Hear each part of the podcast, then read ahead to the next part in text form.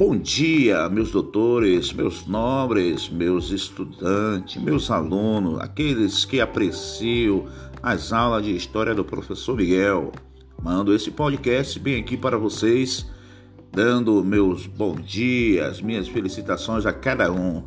Espero que todos estejam bem, todos tenham dormido bem, todos, todos, mas todos mesmo estejam acordados bem.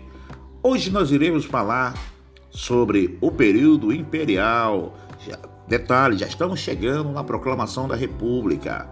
Aulas anteriores nós falamos sobre o processo de independência, chegada da família real, o que mudou e o que não mudou aqui no Brasil.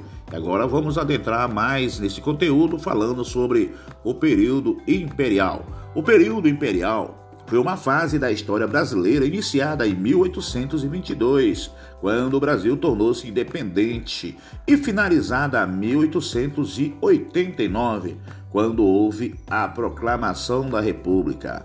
Nesse período, o Brasil organizou-se politicamente como monarquia, sendo governada por um imperador, cujo poder era transmitido de maneira hereditária. Bom dia, esse é meu bom dia para nós darmos início a esta aula. Está aberto agora para debate sobre essa independência do Brasil.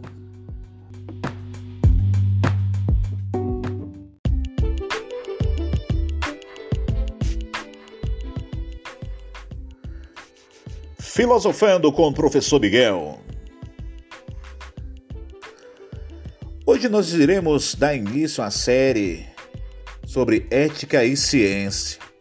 E esse assunto, na realidade, não é nem um assunto, né? Essa temática, ela dialoga muito conosco, principalmente no, no quesito cotidiano.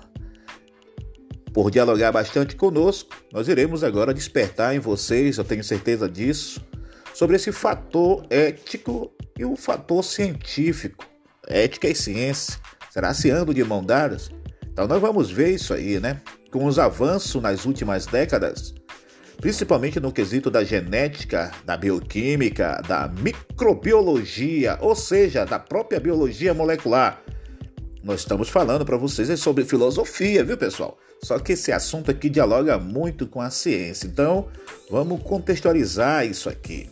E o resultado dessa tecnologia voltada para a solução de problemas em benefício da sociedade. A ciência desenvolve algo para benefício da sociedade, porém vai bater num fator ético. Esse fator ético que nós queremos que vocês entendam, porque a ética rebate alguns fatores do avanço científico. E essa luta, ela é constante, ela é incessante. Faz muito tempo isso aí. Ela já vem principalmente do quesito dos séculos, dos primeiros séculos daqui da face da Terra, do quesito científico. Sempre vai, vai ter, sempre teve, vai ter essa queda de braço entre ética e ciência. Então nós vamos atrás desses fatores importantes no Filosofando com o professor Miguel. Queremos também ressaltar a vocês que a ética e ciência, essa, essa junção, a questão científica e a questão filosófica, ela vai estar sempre, ela está na realidade sempre conosco nos principais aspectos que nós vivenciamos. Por exemplo, nos aspectos culturais, Lá está a ética e ciência, aspectos ambientais, aspectos políticos, aspectos psicológicos, as, aspectos educacionais, aspecto científico, aspecto econômico, aspectos legais, aspectos éticos, aspectos morais, aspectos sociais, aspectos biológicos, enfim, vários aspectos. A ética e as ciências estão juntos.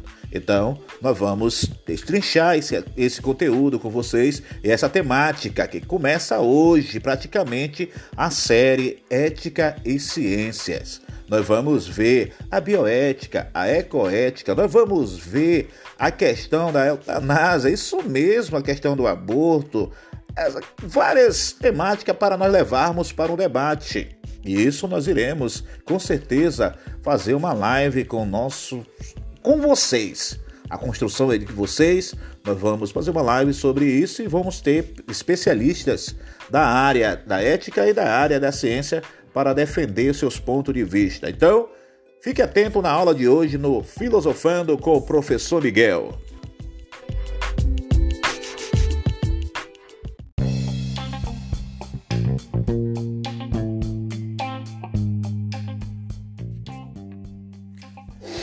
Bom dia, velha guarda de Portel, a todos os meus amigos da velha guarda, aqueles dos anos 80, 90 e agora da atualidade. Tenham um bom dia, um bom domingo e que Deus, o Todo-Poderoso, esteja cada vez mais com cada um de vocês.